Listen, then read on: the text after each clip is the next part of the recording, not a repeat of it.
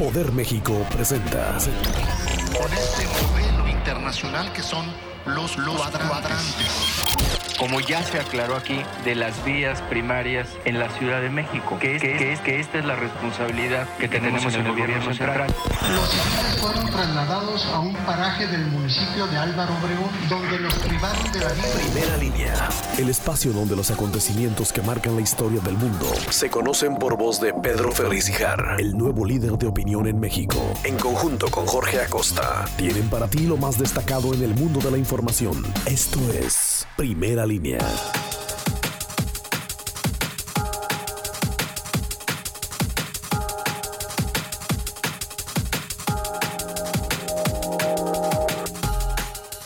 ¿Qué hule, qué hule? ¿Qué anda ahí, hombre? ¿Qué anda haciendo, hombre?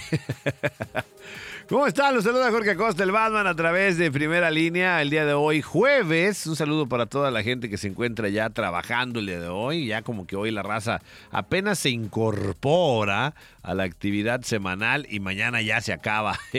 mañana se acaban las labores, ¿no? Y vámonos al festejar lo que será estos tres, tres últimos días que nos quedan. Bueno, cuatro el día de hoy. Estos cuatro últimos que nos quedan del el 2016. Eh, Yo estaré con ustedes en el resumen informativo. Mi estimado Pedro Ferriz Higar se encuentra de vacaciones. Hoy mandó por ahí una cápsula. Al rato la tendremos para todos ustedes sobre el tema del gobierno, por supuesto, de Enrique Peñamiento, porque pues la verdad es que ya no sabemos qué diablos está pasando, que las reformas ya no subirá la gasolina y que y mira nada más la sarta de jaladas que estamos viviendo en nuestro país. No hay otro adjetivo por el cual se pueda calificar, única y sencillamente se le puede decir el montón de jaladas que el gobierno está haciendo hacia el pueblo mexicano.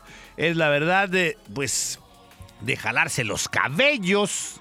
Es desesperante ver cómo paso a paso, Dios no lo quiera, nos estamos transformando en un Venezuela. Es tristísimo, pero es nuestra realidad. Nomás le digo, pues, por póngase a ahorrar, por favor, no lo vayan a agarrar ahí a la vuelta de la esquina. Lo vayan a agarrar en fuera del lugar o lo vayan a agarrar mal parado. Mi nombre es Jorge Acosta y yo le invito a que vaya conmigo al resumen informativo.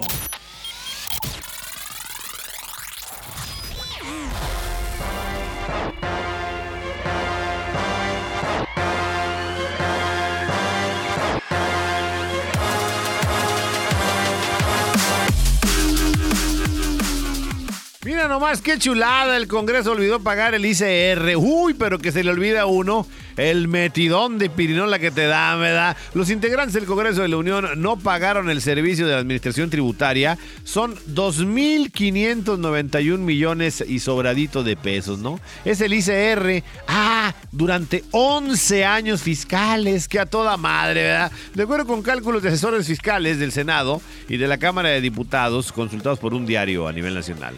Los casi 2.600 millones de pesos de impuestos no enterados provienen de 11.422 millones de pesos de senadores y diputados que recibieron y manejaron la, en la opacidad durante los últimos 11 años fiscales para pagar a asesores y a colaboradores. Dicha bolsa millonaria salen los recursos para la gestión legislativa y sus remanentes se convierten en bonos anuales para los diputados federales, por ejemplo. Según la explicación obtenida por el diario, el Senado y la Cámara de Diputados como instituciones pagan el impuesto correspondiente por la entrega del dinero a los grupos parlamentarios, pero después el dinero es responsabilidad de los mismos grupos y los legisladores en particular. ¡Qué chulada, no! No pagan cerca de 2.600 millones de pesos de ICR y en 11 años, ¿eh? Y ahí andan como si nada. Pero uno, no, qué chingados sea uno atrasar. ¿Qué le van a perdonar a uno del ICR, verdad?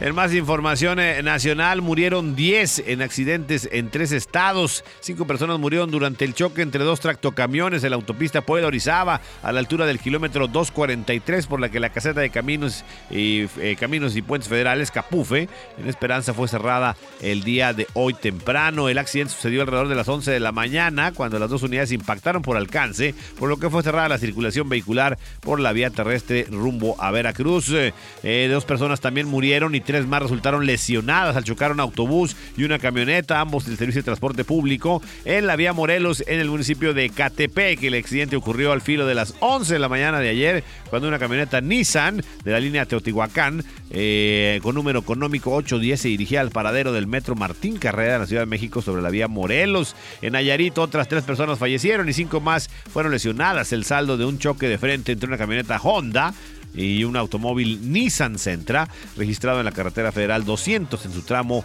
de Las Varas Peñita. En Coahuila también dos trailers chocaron, resultaron lesionados los choferes, pobladores de los ejidos cercanos, saquearon la mercancía en la carretera libre que venía a Torreón, Coahuila.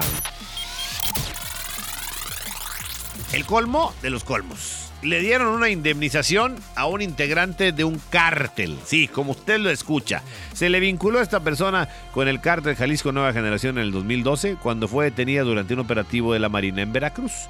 En fecha, aún falta por definir, Claudia Medina Tamariz, presunta integrante del cártel Jalisco Nueva Generación, recibirá aproximadamente un millón de pesos por haber sufrido tortura y violación por parte de los marinos, confirmó la Comisión Ejecutiva de Atención a Víctimas. De acuerdo con el artículo 27 de la Ley General de Víctimas, recibirá el beneficio al haber sido torturada y violada por elementos de la Marina Armada de México el pasado 8 de agosto durante su detención en el puerto de Veracruz.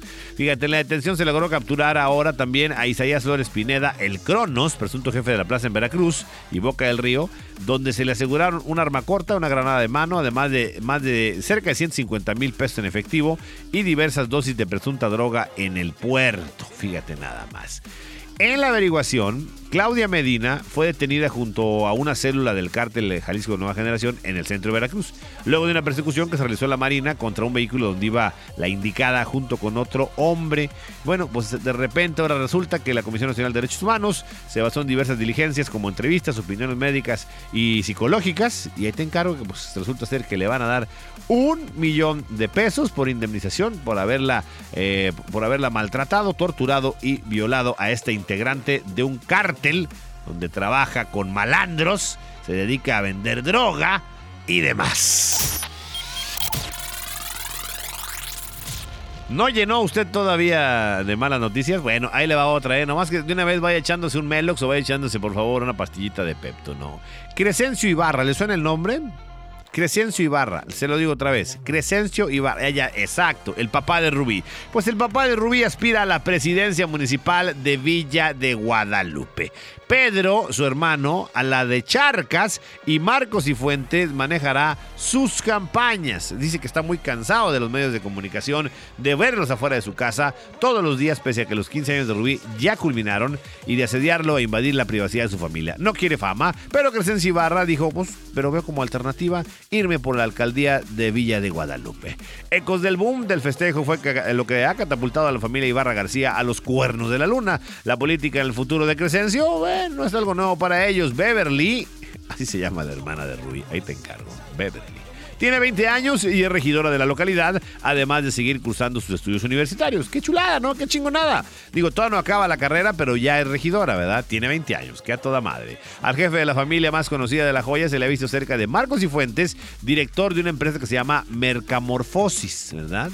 ¿Quién es Marcos y Fuentes? Ahí te va. Es un consultor en marketing político y su empresa obtuvo el premio REIT Latino al mejor spot de la precampaña, al Ya estuvo bueno además de crear el mejor eslogan, ahora es cuando. La relación es con el Partido Acción Nacional, puede ser una de las vías para que Crescencio busque la presidencia municipal de Villa de Guadalupe, mientras que Pedro Ibarra haga lo propio por la municipalidad de Charcas. ¡Qué chingonada, ¿no?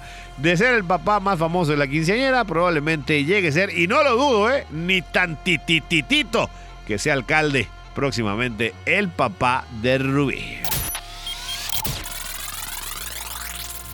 Ha crecido tanto la euforia de los Tigres por su título que ya se registró en un en un bebé el nombre de Nahuel. Emilio Nahuel nació el 22 de diciembre en Monterrey, justo el día de la final de ida en el Estadio Azteca entre América y Tigres. Desde entonces su papá dijo, se va a llamar Emilio Nahuel. Llevará su segundo hijo el nombre del arquero. Emilio Picasso, de 27 años, padre de Emilio Nahuel, curiosamente tiene el nombre de otro jugador argentino, ya que es homónimo de aquel volante Julio Olarticoechea que fue campeón del Mundial en México de 1986 con la albiceleste. Nahuel, dice, es el mejor portero que he visto en la historia de Tigres, tiene mucha personalidad, por eso identifico a mi hijo de esa manera, dijo sobre el arquero del equipo felino, quien, bueno, recordamos que el domingo detuvo tres disparos en la serie de penales en la final de vuelta frente al América el pasado 25 de diciembre en el Estadio Universitario para conquistar el campeonato Apertura 2016.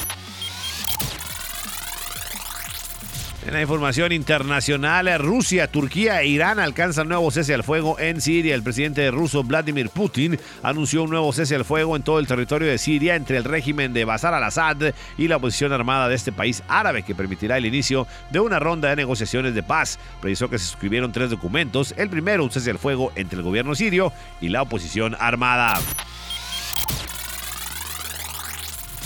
Han indultado por fin a una mujer que mató a su marido porque sufrió 47 años de abusos. El presidente de Francia indultó a una mujer que fue condenada por matar a disparos a su marido. El hombre la maltrataba y el caso atrajo la atención de la gente sobre el tema de la violencia doméstica. En un comunicado, François Hollande dijo que Jacqueline Sauvage, de 69 años, podría ser liberada inmediatamente de una prisión al sureste de París después de pasar cuatro años tras las rejas.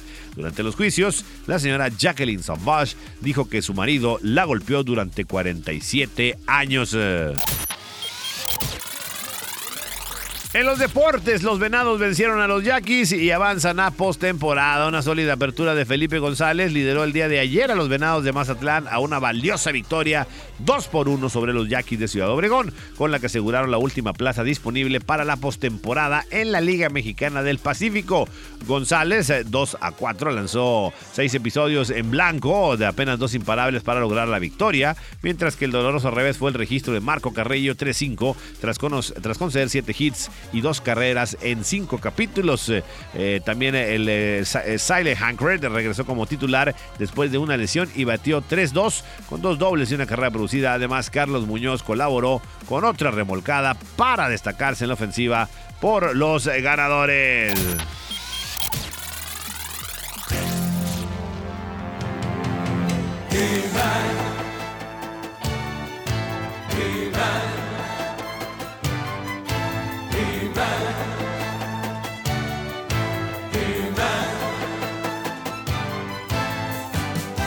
Oigan, pues, ¿qué creen? Que se cargó la calaca Jimán. Este personaje de ficción, Jimán, fue asesinado por Mumra. ¿Se acuerdan de Mumra, el inmortal? Muy parecido, como no, por supuesto, a mi suegra, ¿verdad?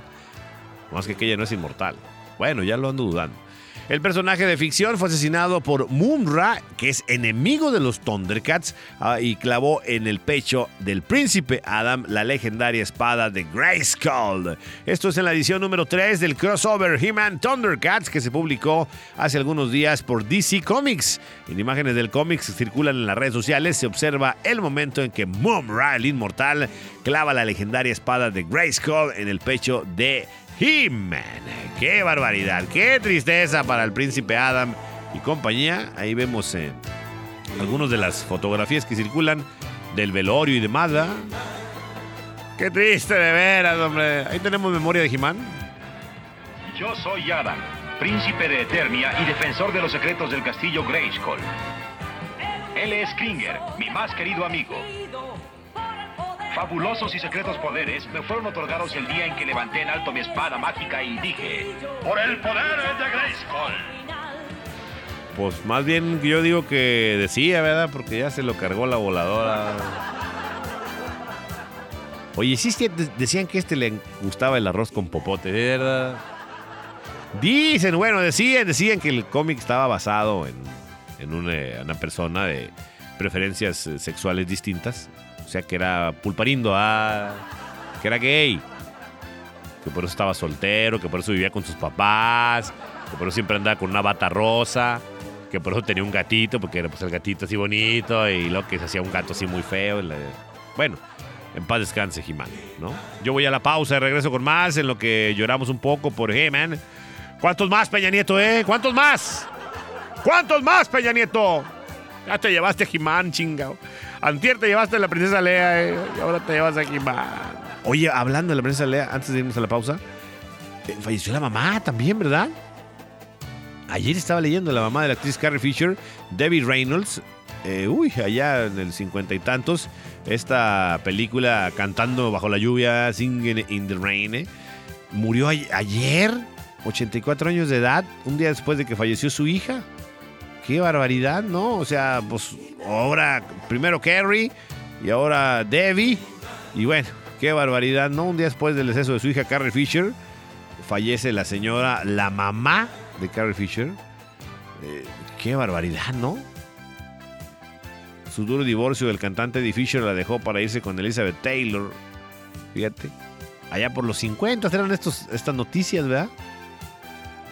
Fue trasladado a un hospital después de una emergencia médica. Eh, se puso muy mal al momento la noticia que supo cuando falleció su hija. Hay que tener cuidado cómo damos las noticias a las personas mayores, porque luego pasan este tipo de cosas tan lamentables. Ahora sí voy a la pausa. Bueno, pues la princesa Lea, la mamá de la princesa Lea, Jimán. ¿Qué más? ¿Qué más? ¿Qué más podemos esperar esta semana? Qué barbaridad. Pausa y regreso. En un momento continuamos. Primera línea.